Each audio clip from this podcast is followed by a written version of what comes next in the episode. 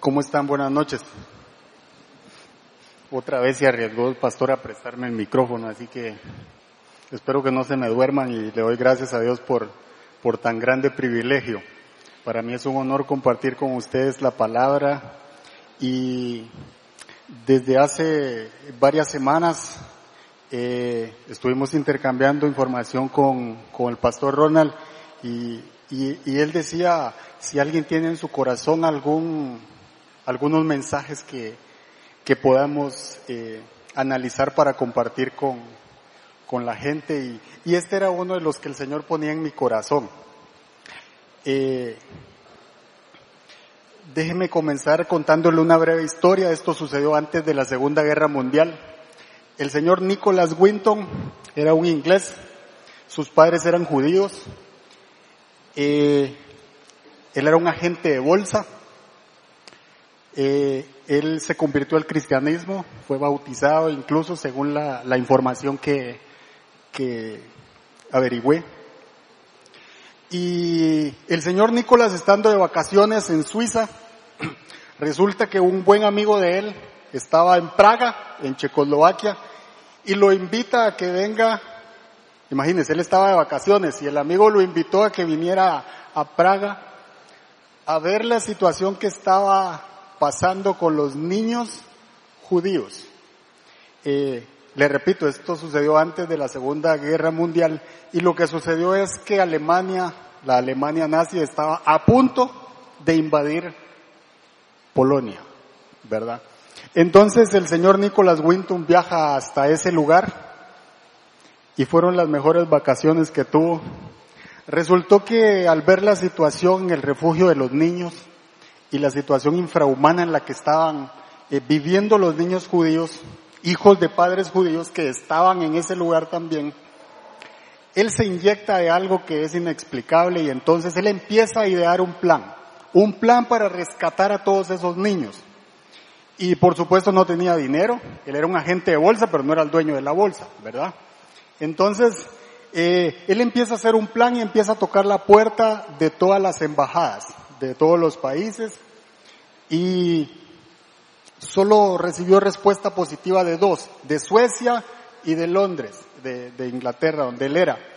Y le pusieron dos requisitos. El primero de ellos era 50 libras que representaba el pasaje de vuelta de cada uno de esos niños.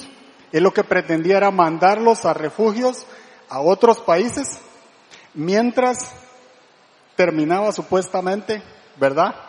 Los problemas de lo que después se convirtió en la guerra. Y el segundo requisito fue que una familia los acogiera. No eran adopción porque los padres estaban vivos. Él aclara eso en el documental. Y entonces él empieza a trabajar en el plan y luego eh, que va a las sinagogas, a las iglesias, a todos lados a buscar los 50 libras que él necesitaba para cada niño, finalmente consigue para hacer el primer envío de esos niños. Y el primer viaje va en avión, luego manda el segundo, luego manda el tercero, y usted no va a creer, pero la hazaña que este hombre estaba haciendo era demasiado grande, impactante para la humanidad. Y entonces este evento se conoce como Kinder Transport. Y el séptimo viaje pasó y llegó hasta Inglaterra. El octavo se quedó en el camino. Y ahí fue donde arrancó la Segunda Guerra Mundial. 250 niños, el octavo viaje ya no llegó. Y el señor Nicolás documentó todo lo que hizo. Él anotó los datos de cada niño, los datos de cada padre, porque los, los, los, padres judíos cuando vieron lo que él estaba haciendo, que era rescatando a los niños y viendo la situación en la que vivían, la gente le daba a sus hijos para que los llevara a un refugio fuera de, de Praga. Y entonces él documentó todo, fotos de los papás, fotos de los niños, incluso cartas de despedida de los papás. El señor Nicolás regresa a su país y hace su vida como cualquier otra persona. Se casa y guarda esta información durante 50 años. 50 años después de haber hecho. 669 niños rescatados. Resulta que después de 50 años su esposa encuentra el maletín en las cosas viejas, como decimos, y encuentra un listado, las fotos, y esa documentación que a ella le llamó la atención y entonces lo, prácticamente lo obligó a que le contara qué era lo que había pasado. Y entonces el señor Nicolás le empieza a contar aquella hazaña que él había hecho en el anonimato. Y entonces su esposa dice, esto lo tiene que saber el mundo. Y ella tiene un contacto con una historiadora eh, del holocausto que se llama Elizabeth Maxwell. Y resulta que el esposo de Elizabeth Maxwell es Robert Maxwell, que era el dueño de la BBC y otros periódicos, una persona muy importante. Y luego de más de 50 años que esto sucedió, yo quiero que veamos este, este corto video de qué sucede 50 años después de que este hombre guardó en su corazón este secreto. Veámoslo por favor. Sir Nicholas Winton tiene 105 años y durante medio siglo guardó en absoluto secreto cómo salvó a casi 700 niños que iban a ser asesinados por los nazis durante la Segunda Guerra Mundial.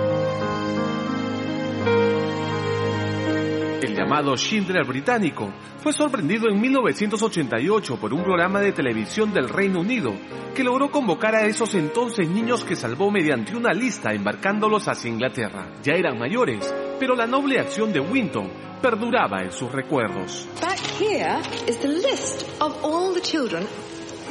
This is Vera Diamant, now Vera Gissing. We did find her name on his list. Vera Gissing is with us here tonight. Hello, Vera. And uh, I should tell you that you are actually sitting next to Nicholas Winton.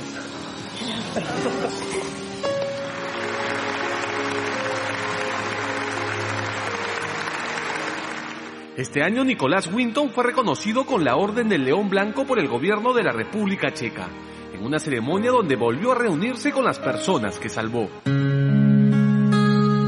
No fue hasta 1988 que se conoció su historia, cuando la esposa de este anciano ubicó en un viejo maletín una lista de 699 niños checoslovacos de origen judío, sus fotografías y las desgarradoras cartas de despedida de sus padres.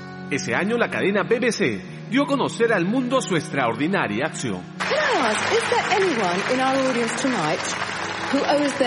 Nicholas Winton? If so, could you stand up, please?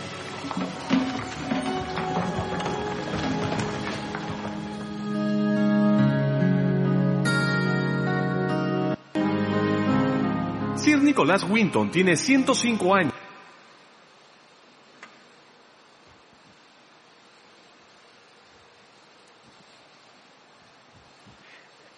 El señor Nicholas Winton murió a los 106 años en el 2015, en julio, si no me equivoco, el 25 de julio.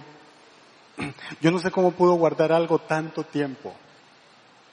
Y la sorpresa, eh, el que recibió la sorpresa fue él, en ese, en esa entrevista, en ese, en ese foro. Si ustedes se dan cuenta, él era el único que no sabía que todos los que estaban en ese foro eran aquellos niños que él había rescatado. Eh, poquito menos de 700 niños. Y para el 2015, esos 669 o 699, en algunos lados varía el número, ya se habían convertido en 7000. Porque obviamente había, ya se habían casado, habían tenido hijos, muchos de ellos nietos, ustedes se dan cuenta que son personas mayores la mayoría. Existe un documental detallado de eso y se llama El Poder del Bien del 2002, impresionante impresionante. Él después de esa entrevista que ustedes ven ahí, recibió todos los honores en Checoslovaquia, eh, en Praga hay una estatua donde está un señor con un maletín y un niño. Él fue condecorado después de que tenía como 82 años en adelante. Una persona muy sabia. Y él decía, hoy tenemos toda la tecnología del mundo, pero nos hace falta toda la ética, toda la integridad, todos los valores, el amor por la gente. Este tipo de personas nos dice que vale la pena darle amor al prójimo. A mí me hizo tomar un respiro y decir, todavía hay gente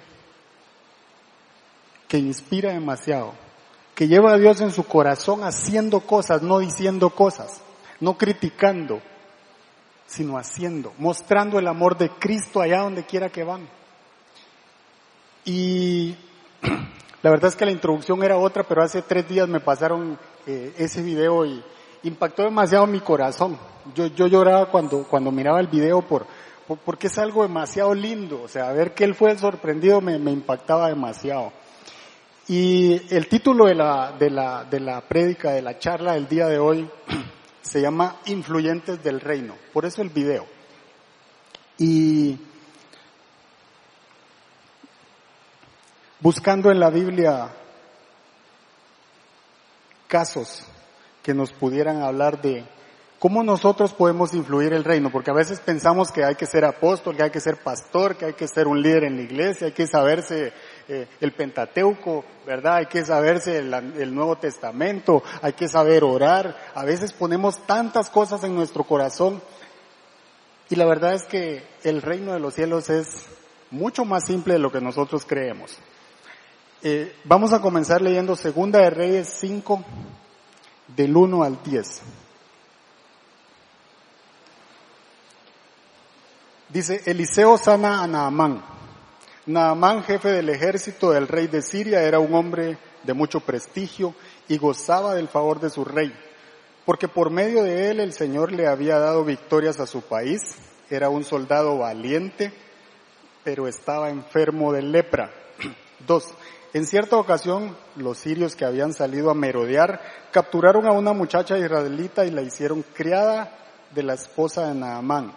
Un día la muchacha le dijo a su ama, a la esposa de Naamán, ojalá y el amo fuera a ver al profeta que hay en Samaria, porque él lo sanaría de su lepra. Naamán fue a contarle al rey lo que la muchacha israelita había dicho. El rey de Siria le respondió, bien puedes ir, yo le mandaré una carta al rey de Israel. Y así Naamán se fue llevando treinta mil monedas de plata, seis mil monedas de oro, y diez mudas de ropa. Y la carta que le llevó al rey de Israel decía, cuando te llegue esta carta verás que el portador es Naamán, uno de mis oficiales. Te lo envío para que lo sanes de su lepra.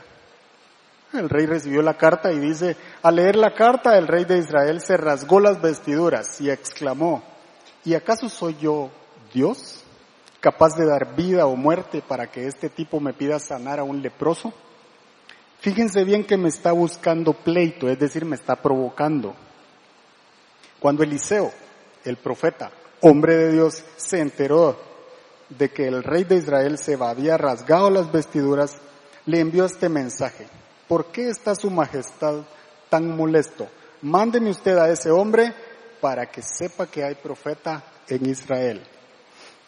Así que Naamán con sus caballos y sus carros fue a la casa de Eliseo y se detuvo ante la puerta.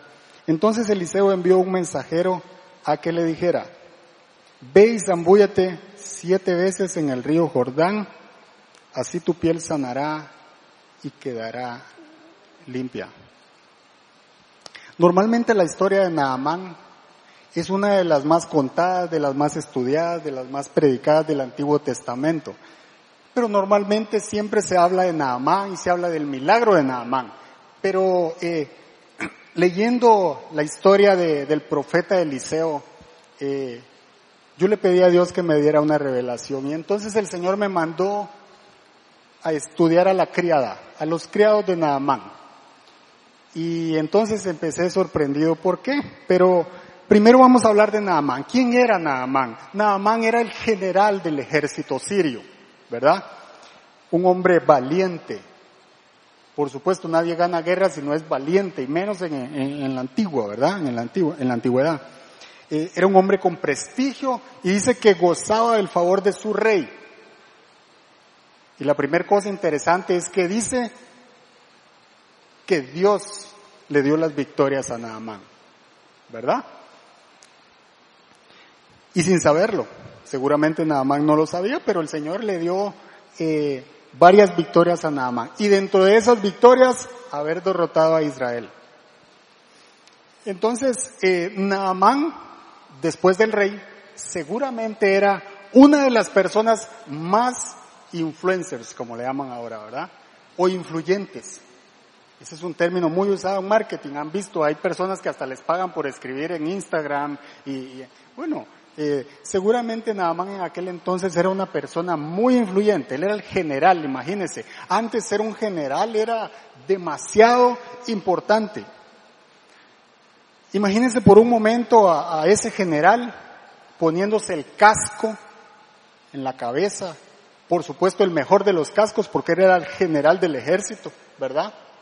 La coraza, que era como dibujarle el six-pack, como le llamamos ahora, ¿verdad? A los soldados. Yo no sé por qué ya no los venden ahora porque algunos no podemos hacerle así ya, no podemos meter la panza de ninguna manera. Ahora deberían de vender de esas corazas. El cinturón de ese general, las sandalias. Y dice que los generales utilizaban una túnica aquí de color para diferenciarse de la tropa. Pero dicen los versículos, pero tenía lepra. Lepra era una enfermedad de la piel que se, se mostraba como llagas en la piel. Eh, era crónica, era muy complicada.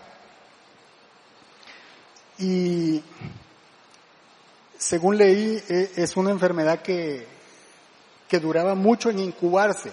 Eso significa que, que todo empieza en pequeñito y después se van volviendo, eh, ¿verdad? Más grandes las llagas y después se van volviendo más llagas hasta que uno no puede ocultar lo que le está pasando, ¿verdad?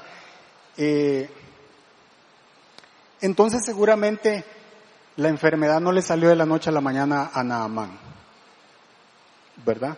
Tuvo que empezar por una ronchita o por una espinía. Y yo me imagino que Naamán llamó a la esposa y le dijo, hágame favor y me trae la Nivea, por favor, porque en ese entonces ya había Nivea. ¿Verdad? Y no funcionó. Dice que el traje del general muchas veces tenía una tela debajo de la coraza y debajo del cinturón porque les generaba rosaduras. Yo me imagino que Naamán empezó pensando que estaba lastimado por la armadura que utilizaba. Pero entonces la Nivea no le funcionó y de plano, ¿verdad? Tuvo que acudir a la pomada canaria. Esa sí es infalible. La pomada canaria no falla, ¿verdad? No sé qué curaba, pero, pero esa pomada es tan famosa como Naamán. Pero tampoco le funcionó. Y yo me imagino que Naamán tuvo que ir con los mejores doctores de Siria. La gente de Siria era muy idólatra, tuvo que recurrir a sus dioses y tampoco pudo sanar su lepra. Y yo me imagino que Naamán tuvo que recurrir a hacer una cita en el Levais, ¿verdad? Y seguramente fue y dijo, no, no, no, yo soy el general y en el Levais me van a atender pero no le pasó lo mismo que me pasó a mí. Yo pensé que por ser extranjero iba a tener cierta preferencia y cuando llegué me dijeron, venga mañana a las 4 de la mañana a sacar el ticket para que le digan a qué horas tiene que ir. Entonces de plano nada más no regresó tampoco, ¿verdad? Una cosa complicada, pero, pero así pasa.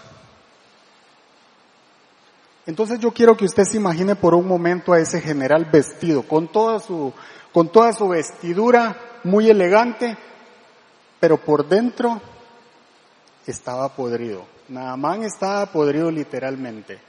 La lepra estaba llegando a tal grado que no podía ocultarlo. Y la pregunta es, ¿cómo se dio cuenta la criada que Naamán tenía lepra? Esa es la primera inquietud. Porque yo no creo que Naamán fue y le dijo a la criada. Para empezar, creo que tenía muchas criadas, no solo una, ¿verdad? Pero no vamos a hablar tanto de Naamán. El segundo personaje es el que me trajo aquí y es la criada de Naamán. Ese es el primer personaje que vamos a estar hablando. Y yo quiero que por un momento eh, esos versículos nos dicen que, que era la criada de la esposa de Naamán y que el ejército sirio salió ahí a abrir la boca, a merodear, dice la versión que nosotros utilizamos, y la capturaron. Eso fue lo primero que pasó. Capturaron a la jovencita. Esa palabra ahí, jovencita, nos dice más o menos por el término utilizado que tenía entre 13 y 16 años. Y la capturaron en Israel y se la llevaron cautiva a la casa de Naamán y la hicieron criada de la esposa de Naamán. Qué linda historia. Si los sirios andaban merodeando Israel, era porque habían derrotado a Israel. Usted no va a merodear al terreno enemigo, ¿verdad? Usted no se va a meter a la casa del vecino y vine y me llevé algo, no, los sacan a garrotazos. Eso no es así. Pero los sirios iban y se metían a Israel porque habían derrotado a Israel. Y capturaron a una doncella. Entonces yo me puse a imaginar una cosa, yo decía, si la capturaron, quiere decir que fue en contra de su voluntad. Segundo, si el ejército sirio había derrotado a Israel, o habían matado a toda su familia, o por lo menos la habían separado de su, de su familia. ¿Y por qué le quiero contar esto? Porque ella tenía muchos argumentos para estarse sintiendo deprimida, ¿verdad? Tenía muchos argumentos para sentirse mal. Y así nos sentimos nosotros algunas veces. Ella tenía mucha, mucha razón, podríamos decir, para sentirse desgraciada, deprimida, desolada. Pues ahora estaba donde no quería estar. Pero entonces, ¿cómo se enteró que su jefe tenía lepra? Y lo que sucede es que la lepra llega a un momento en que las llagas supuran la tela, ¿verdad? Él tenía que ponerse vestimenta y seguramente ella las lavaba. Y ahí se dio cuenta que su amo tenía lepra. Una cosa muy complicada, pero yo me pregunto, ¿será que yo hubiera hecho la misma recomendación que hizo la criada? Ella era esclava en esa casa, estaba cautiva, era una gran oportunidad para desquitarse de Naamán y regar el chisme que el general tiene lepra. Y seguramente Naamán hubiera sido reemplazado por alguien más. Era una gran oportunidad para regar el chisme. Antes no existía Facebook para hacer eso, pero usted sabe que uno se lo cuenta a una persona y luego lo saben cien. ¿Verdad? Pero ella no hizo eso. Ella pudo haber pensado, si a mí me va mal, ¿y yo por qué le voy a recomendar al profeta a Naamán? Si me capturó. Los que me capturaron eran los soldados que trabajan para Naamán, ahora estoy esclava en su casa. ¿Yo por qué le voy a hacer una recomendación a Naamán de ir a ver al profeta de Israel para que le sane su lepra? Naamán había derrotado al ejército de Israel. ¿Por qué voy a recomendar al profeta de Samaria? Entonces ella pudo anteponer sus necesidades a las de Naamán. Yo creo que hubiera sido lo normal. Yo creo que lo que hubiera pasado es que ella hubiera dicho, bueno, a mí me está yendo mal, yo lo primero que voy a hacer es pedirle al Señor que me, que me dé libertad, que me saque de esta casa.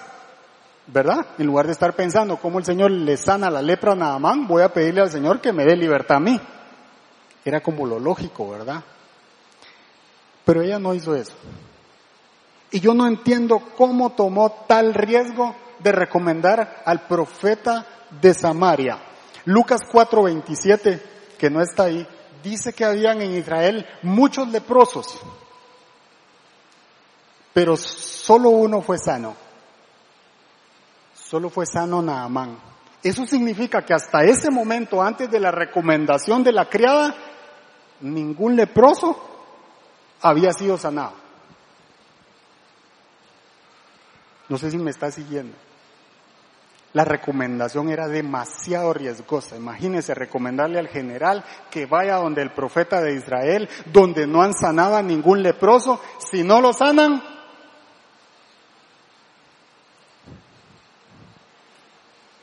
entonces yo me preguntaba, Yo estaría dispuesto a arriesgar todo por creerle al Señor que va a hacer algo, como lo hizo la criada. Estaba loca para arriesgarse y hacer esa recomendación. Y es que el mundo nos dice que si somos de un estrato social bajo, si somos pobres, si no tenemos títulos, si no hemos estudiado, somos menos influyentes. Eso es lo que el mundo nos dice. Y échele un vistazo a su alrededor. Los consejos que nosotros escuchamos normalmente, buscamos personas exitosas, personas que han logrado cosas en la vida, ¿verdad? Pero la pregunta es, ¿será que si la criada me diera un consejo de este tipo, yo lo seguiría? Yo lo haría.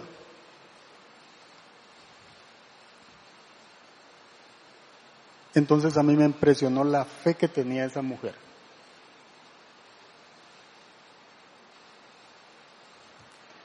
Porque no cualquiera arriesga todo por Dios. No cualquiera arriesga todo por el Señor y dice, Vamos a la iglesia. Yo no sé orar, pero allá hay alguien que puede orar por usted. Yo no sé qué va a pasar, pero usted se viene conmigo. Es que no puedo, yo paso por usted. Siempre hay una forma de ser influyente en el reino de los cielos. Y no hace falta que usted sea el profeta. La criada no era ni hija del profeta, ni discipulada por el profeta, era simplemente una criada en la casa del general que derrotó a su pueblo. Dios nos manda a ser menos legalistas, menos religiosos y a sacar más el amor por el prójimo, a amar a nuestros enemigos, dice la palabra. Y la criada lo que estaba haciendo era eso, Vamos a seguir leyendo Segunda de Reyes 5 del 11 al 14.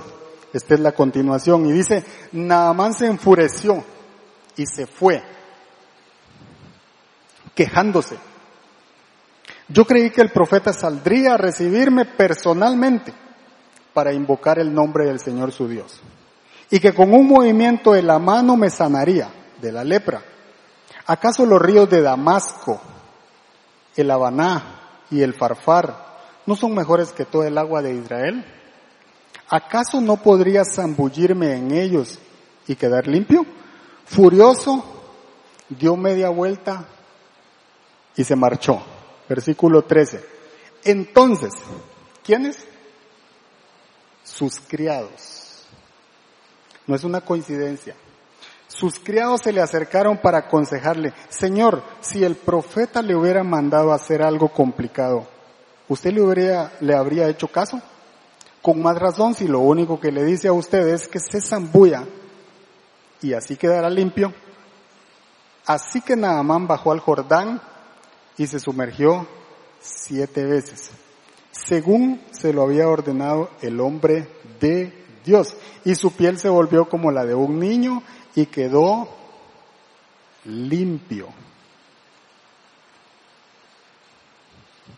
El milagro de Naamán sucedió por los criados de la casa del enemigo. Por eso se llama influyentes del reino. Usted no piense que porque no sabe orar el Señor no lo puede usar. Dios puede usar todo.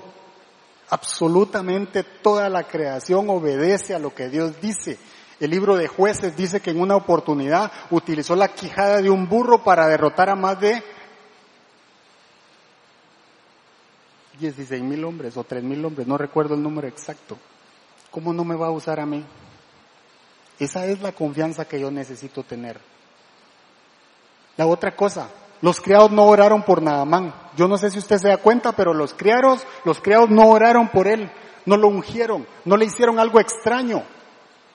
Nosotros no tenemos que estarnos preguntando si Dios lo va a hacer o no lo va a hacer. Simplemente nos corresponde obedecer lo que dice la palabra para que sucedan cosas sobrenaturales. Nosotros no tenemos que hablar en lenguas para que algo pase. Tenemos que tener la convicción de que Dios puede hacer todo. Absolutamente todo. Los criados ni siquiera llegaban a soldados. Nada más no llegó rodeado de sus soldados. Llegó con sus criados. Porque llevaba una ofrenda para el profeta.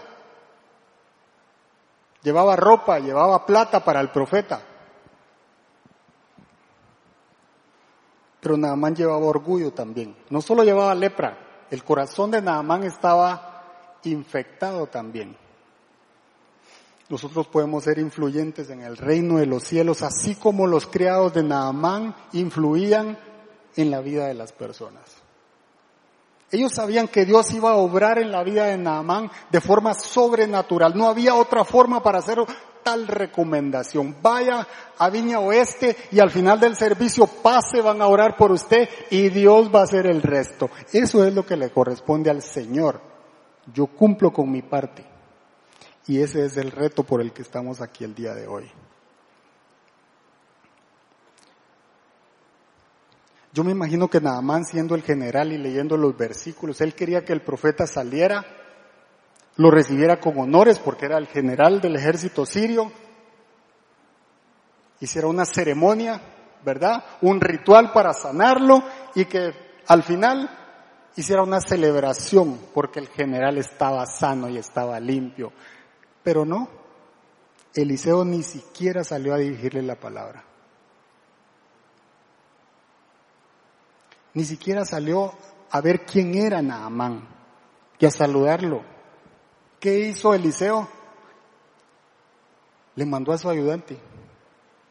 Le mandó a Giesi. ¿La unción estaba sobre el profeta o sobre Giesi, el ayudante de Naamán?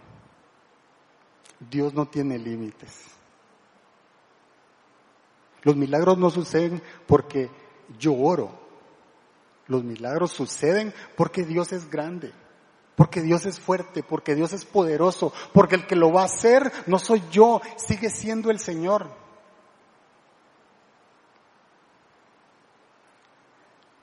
Pero me gustó mucho la parte que dice que Naamán iba a ser, iba a quedar sano y limpio.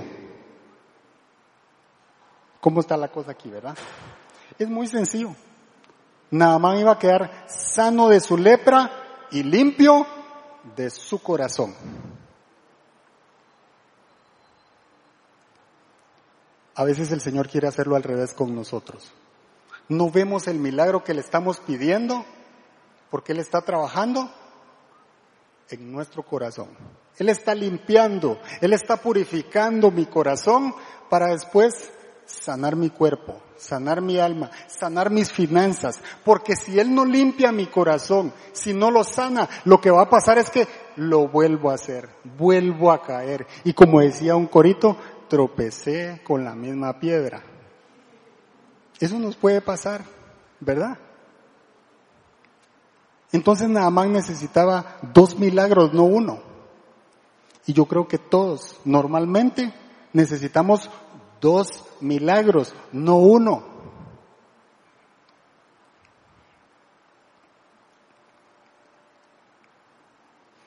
Pero el general se enojó. ¿Y por qué será que cambió de decisión Naamán? Porque mire cómo, cómo actuaríamos en la, en la época actual. Naamán era el general y él llevó a sus criados y cuando el profeta ni siquiera le salió a hablar y le mandó ahí al, al, ayudante y le dijo, métase siete veces ahí pues, ¿verdad? Y va a salir limpio. Naamán se enojó, por supuesto, Naamán se enojó, pero tomemos el lugar de los criados, por un momentito. ¿Qué era más fácil? Era más fácil decirle, eh, mire mi general, usted tiene razón. El profeta es un maleducado, ni siquiera salió a recibirlo, vámonos. Y quedaban bien. ¿Para qué se iban a complicar la vida? ¿No es cierto? ¿Qué hubiéramos hecho nosotros en el lugar de los criados de Naaman?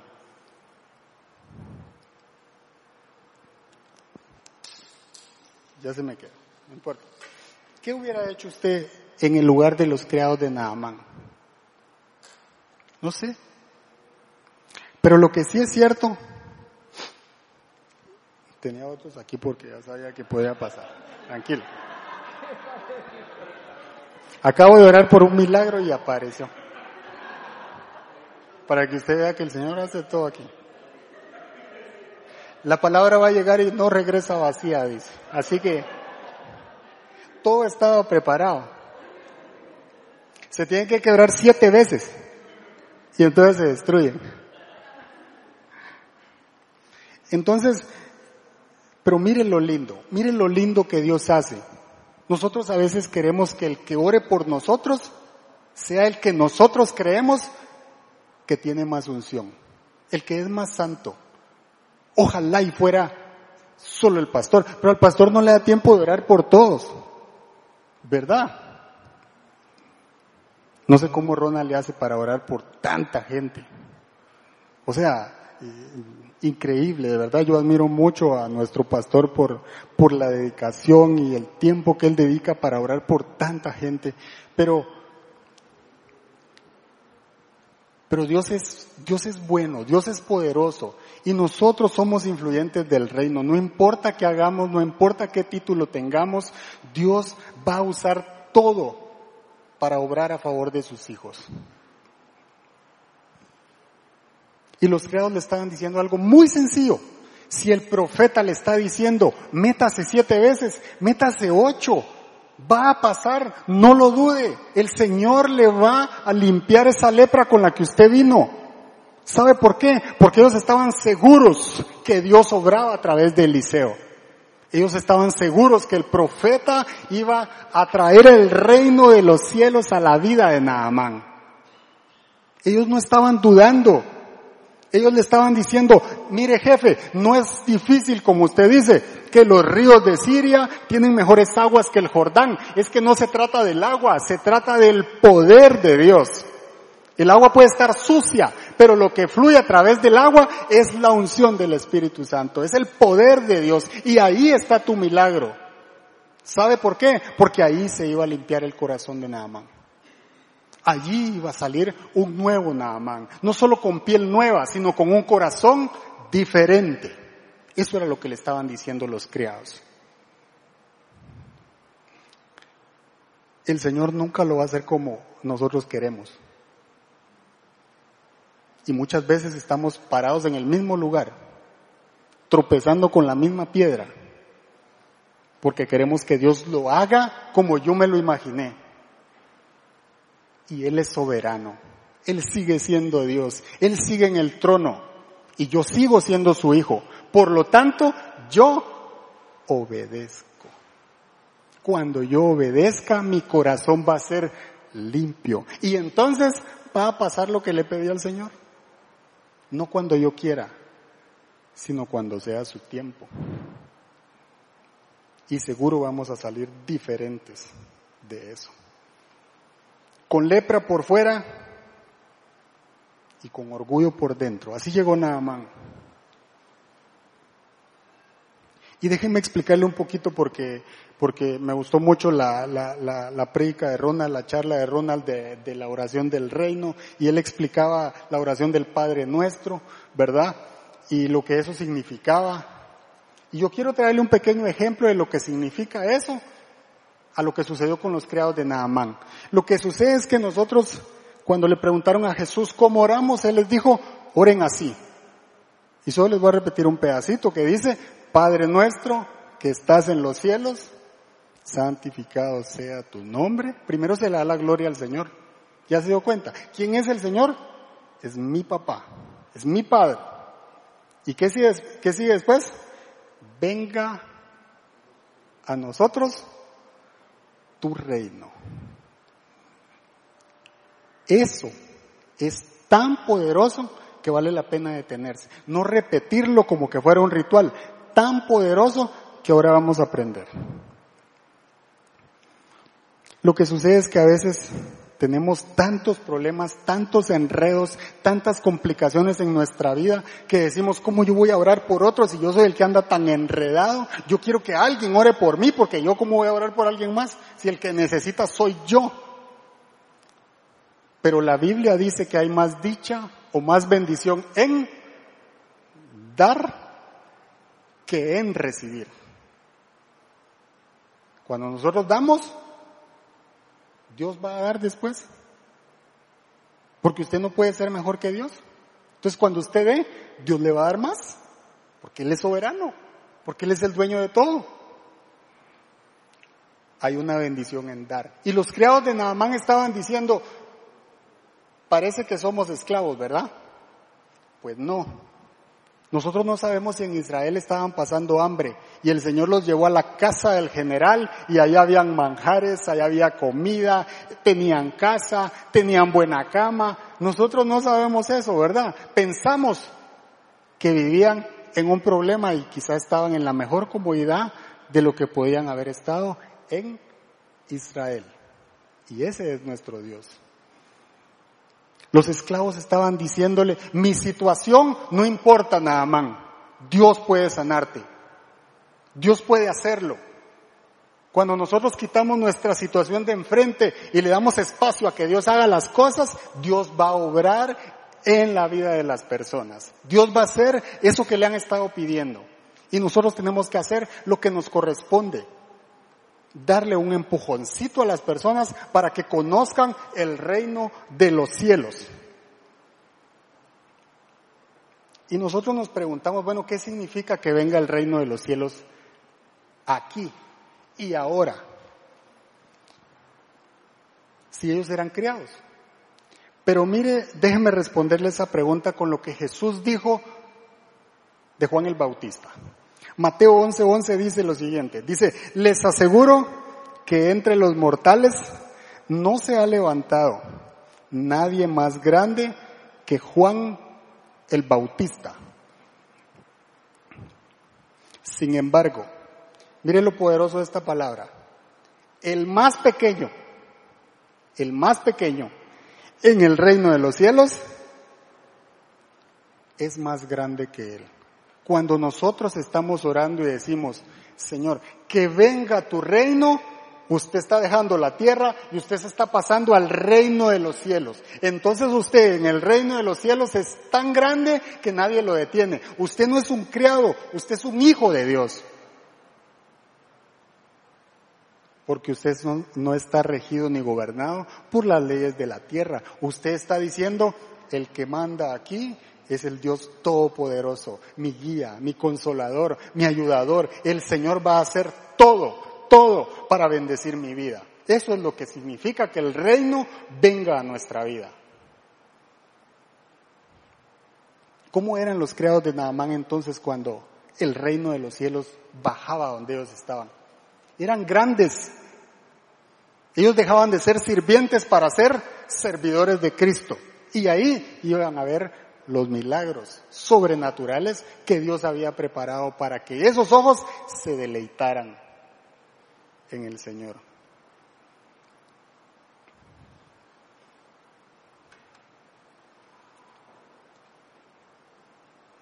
Pero muchas veces estamos enfrascados en la burbuja y no salimos. Pero yo quiero eh, ponerle un versículo que a mí me animó mucho preparando la, la charla y pensando, wow, cómo un criado pudo haber hecho algo tan poderoso. Ni siquiera oraron por Naamán. Qué lindo, ellos no oraron por Naamán, lo que hicieron literalmente fue empujarlo. Vaya para Samaria y después los otros criados casi lo empujan al río para que se metiera. Siete veces metas, va a salir limpio. Algunos de nosotros necesitamos que sea así. Porque nos hace falta fe.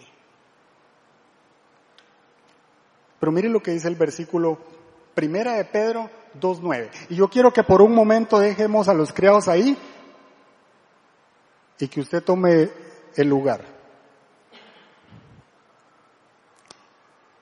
Imagínense lo que Dios le está diciendo con este versículo a usted y a mí. Porque yo me preguntaba, ¿cómo pudieron hacer tanto tanto por una persona tan influyente.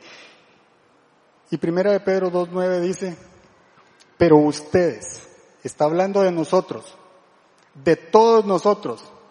No está hablando solo del que predica, el que proyecta, el que sirve, el que está en la recepción. No, Está hablando de todos nosotros. Y dice, pero ustedes son linaje escogido.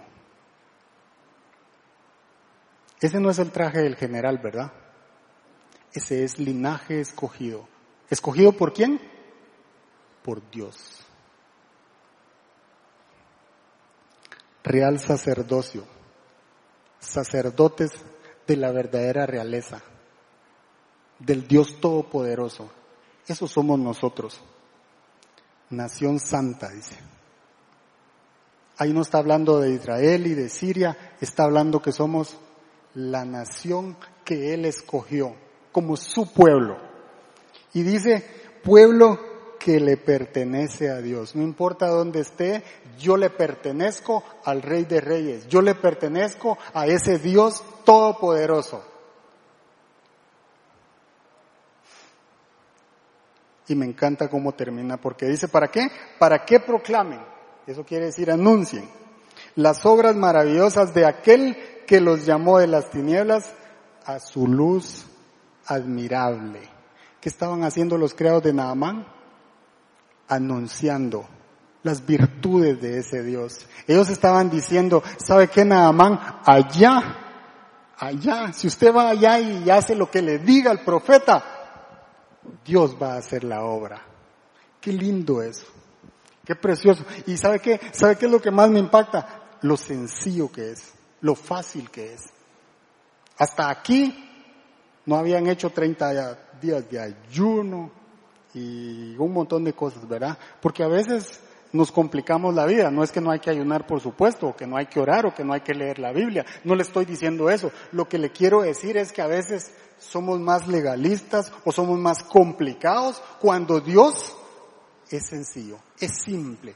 Para Él no hay nada difícil, para Él no hay nada complicado. Él todo lo hace simple, porque Él es el Dios Todopoderoso.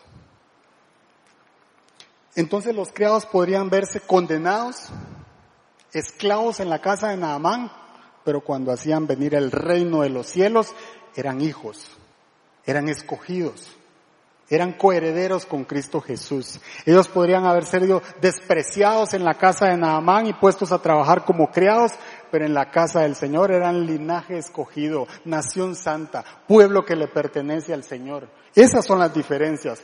Ellos pudieron haberse visto abandonados porque estaban en Siria, no estaban en Israel, pero en el reino de los cielos le pertenecían al Señor. Eran su pueblo.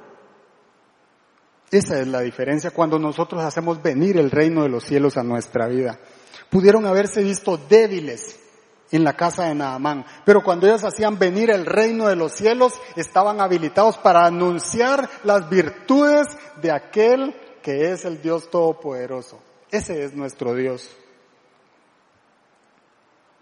A veces podemos vernos acusados, derrotados, sin esperanza en el mundo, en la tierra, pero cuando hacemos venir el reino de los cielos, ahí hay amor, ahí hay paz, ahí hay sanidad, ahí hay unción. Porque el que reina ahí se llama Dios. Esa es la diferencia. Ahí somos influyentes en el reino de los cielos. Cuando decimos que venga el reino de los cielos, somos influyentes, como lo fueron los criados de Naamán. Eso es lo que nosotros tenemos que creer.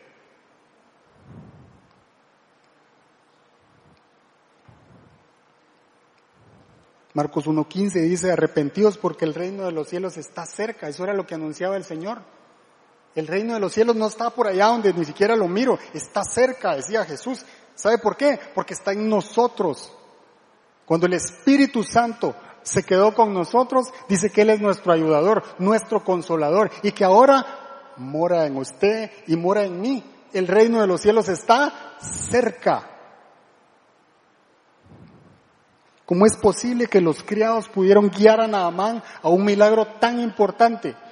Porque la Biblia dice, no te he dicho que si creyeres, verás la gloria de Dios. El ingrediente se llama fe. Fe se llama el ingrediente. Marcos 2 del 1 al 5.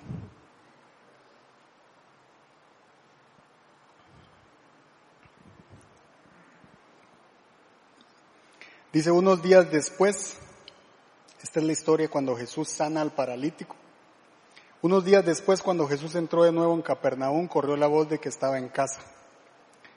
Se aglomeraron tantos que ya no quedaba sitio ni siquiera frente a la puerta mientras él les predicaba la palabra. Entonces llegaron cuatro hombres que le llevaban un paralítico.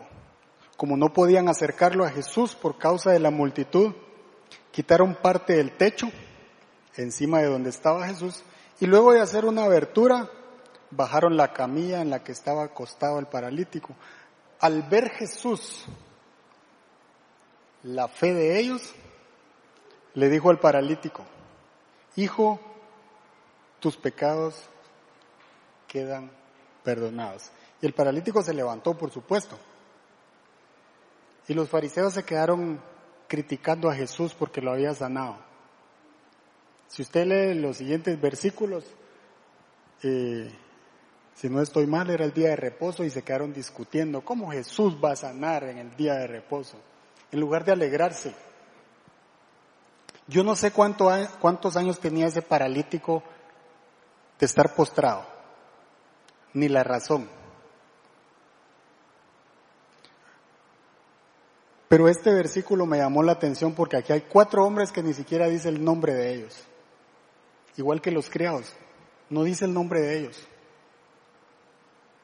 Pero eran cuatro hombres dispuestos a interrumpir la agenda de Jesús. Yo le pregunto a usted, porque yo me lo preguntaba, ¿será que yo estoy dispuesto a interrumpir la agenda, la agenda de Jesús? ¿Será que yo estoy dispuesto a traer a alguien y decirle, Señor, yo no sé qué estás haciendo, pero te traje a alguien que te necesita, haz algo por él? Se me acabaron las oraciones, se me acabaron los argumentos, ya no sé qué decirle, no miro el milagro, pero te lo traigo, Señor, aquí está. Cuatro hombres determinados a ver la gloria de Dios. Haciendo algo inusual. Porque si yo estoy en mi casa, imagínense que está predicando nuestro pastor ahí, y usted se mete por el techo y le abre un, un hoyo a la casa, lo, lo saco. Algo agarro y se lo tiro, pero yo no voy a dejar que se meta por Por favor, traigámoslo a nuestra vida. Esos cuatro hombres dice que los techos en, en en ese lugar eh, eran planos. Algunas casas tenían la abertura en el techo, pero esta no, porque dice que ellos abrieron el hoyo, el hueco, no sé cómo le llaman, eh, el agujero, la abertura, lo que sea. Lo que sí dice que había en las casas de antes es una escalera que les permitía por la parte trasera subirse al techo, porque la gente acostumbraba a subirse al techo y orar, relajarse, hacer algo. Pero traigamos a nuestra mente lo que estaban haciendo los cuatro hombres. Ni siquiera menciona quiénes eran. No dicen en qué momento se pusieron de acuerdo, pero, pero eran cuatro hombres. Tuvieron que hablar los cuatro para decir, o llevamos aquel. ¿Te vas conmigo? Sí. Y pasaron por el otro. ¿Te unís? Sí. El símbolo de que era un paralítico era que probablemente nadie le paraba atención. En la casa donde Jesús estaba hablando estaba llena y no podían entrar. ¿Será que cuando yo veo una oración que no es contestada, hasta ahí llegué? ¿O estoy dispuesto a romper el techo? ¿Será que estoy dispuesto a sobrepasar esa circunstancia que me está impidiendo ver el milagro? ¿O yo voy a seguir y le voy a decir, Señor, mi fe es terca, mi fe es necia, Señor. Yo voy a seguir pidiéndote y mientras alguien no me diga que no me vas a dar lo que te pedí, yo voy a seguir orando, yo voy a seguir clamando, yo voy a seguir haciendo todo lo que dice tu palabra hasta ver mi milagro. ¿Será que estamos dispuestos a hacer eso? Ellos apostaron todo por Jesús. Porque si no hacía el milagro Jesús, yo no sé qué hubiera hecho el dueño de la casa con ellos. Pero si Jesús no hubiera sanado al paralítico, como decimos en Guatemala, se quiebran al paralítico y se quiebran a los cuatro, ¿verdad? Eso hubiera sido más complicado, pero no. Ellos dicen, nosotros vamos a hacer lo que pensamos que íbamos a hacer y lo demás le toca a Jesús.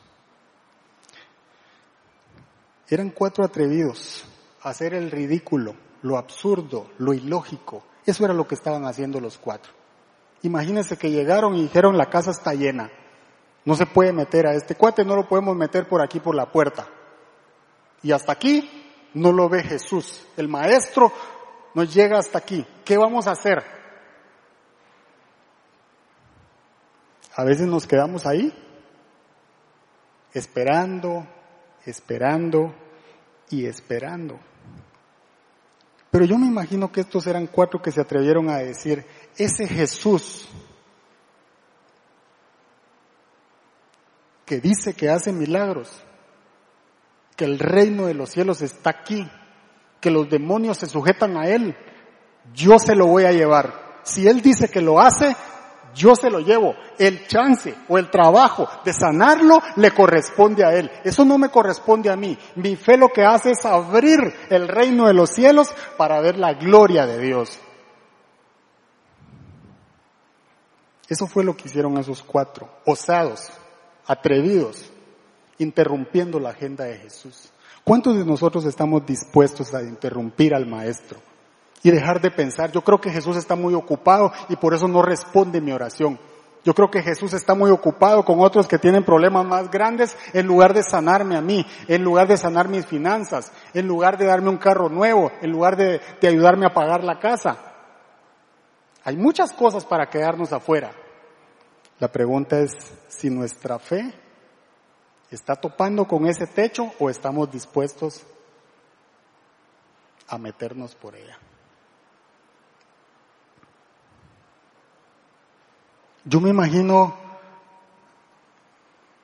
y los versículos dicen, Jesús al ver la fe de quién? De ellos. Yo no sé si ese ellos incluía o no al paralítico. Creo que no. Pero dice, al ver la fe de ellos, imagínense a esos cuatro ahí tratando de bajarlo ahí, si se les caía, y se terminaba. En lugar de sanarse, iba, iba a salir peor. Pero miren lo que dice Jesús. Al ver la fe de ellos, le dijo al paralítico. Esa es la fe que nosotros necesitamos. La vida no cambió únicamente para el paralítico, que seguramente tenía más de 20, 30 años de estar postrado. Un milagro muy sorprendente. Que reta mi fe. Y me quedé haciendo la lista pensando cuántas veces, Señor, me he quedado afuera. Cuántas veces, Señor, mi oración no abrió el hoyo en el techo. Cuántas veces, Señor, no busqué la escalera de la puerta trasera para llegar a ti y me di por vencido. Cuántas veces me aburrí de orar y pensar que no me escuchabas. Y lo que seguramente estaba pasando es que Dios seguía trabajando en mi corazón como Naaman. Seguía limpiando, seguía sacando raíces. Seguía trabajando como solo el maestro lo sabe hacer.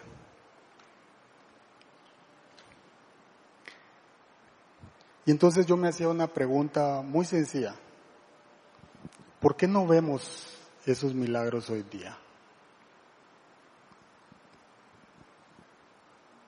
Yo le contaba a nuestro pastor hablando eh, en una reunión que nunca voy a olvidar el día que yo estaba en una, eh, en Guatemala le llaman campaña, pero bueno, es un servicio de mucha gente en un estadio en Xelajú, donde ha entrenado Medford, para los que saben de fútbol. Y yo recuerdo que el estadio estaba llenísimo de gente full. Y nosotros andábamos de metidos con el equipo del pastor. La cosa es de que, imagínense que esta es la tarima, yo estaba parado a la izquierda y, bueno, el servicio se estaba desarrollando, la adoración, la música, y empezó la administración. No, no habían empezado a predicar. Y el, estado, el estadio estaba lleno, lleno, lleno. Y la gramilla también estaba llena, llena, llena de gente. Y no habían empezado a orar. Y así, justo enfrente, había un señor en una silla de ruedas. Y antes de que empezaran a orar, él empezó a pararse. Y cuando empezó a pararse, fue algo muy impresionante. Él empezó a pararse y ni siquiera habían empezado a orar ni a predicar. Y yo decía, Dios no necesita protocolos, necesita fe. Necesita que seamos simples, que le creamos. Dios no necesita que le pongamos argumentos, necesita que nos rindamos a Él. Eso es lo que Dios está esperando de cada uno de nosotros. Y ahí vamos a ver la gloria del Señor. ¿Por qué no vemos esos milagros hoy día? Pero Dios ponía la respuesta en otra pregunta para mí. Porque hoy día ¿Será que hay gente que tiene la misma fe que los criados de Naamán? ¿Será que todavía hay hombres y mujeres que le creen a Dios como los cuatro hombres que interrumpieron la agenda de Jesús para sanar ese paralítico? ¿O estamos esperando a ver milagros y ni siquiera orar? Ni siquiera creer porque lo que Dios está buscando es algo diferente. Debemos estar dispuestos a arriesgar todo por Jesús.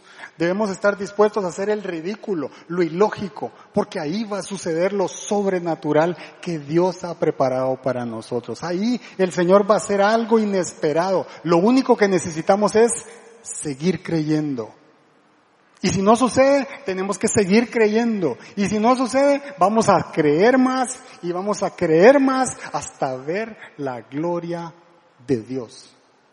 Eso es lo que Dios está esperando de nosotros. Porque la iglesia no son las cuatro paredes en las que estamos en este momento. La iglesia sucede cuando usted y yo nos vamos. Usted es la iglesia y yo soy la iglesia. A donde quiera que vamos. ¿Cuántas veces vamos a hacer el trabajo que hicieron los criados? Los cuatro hombres.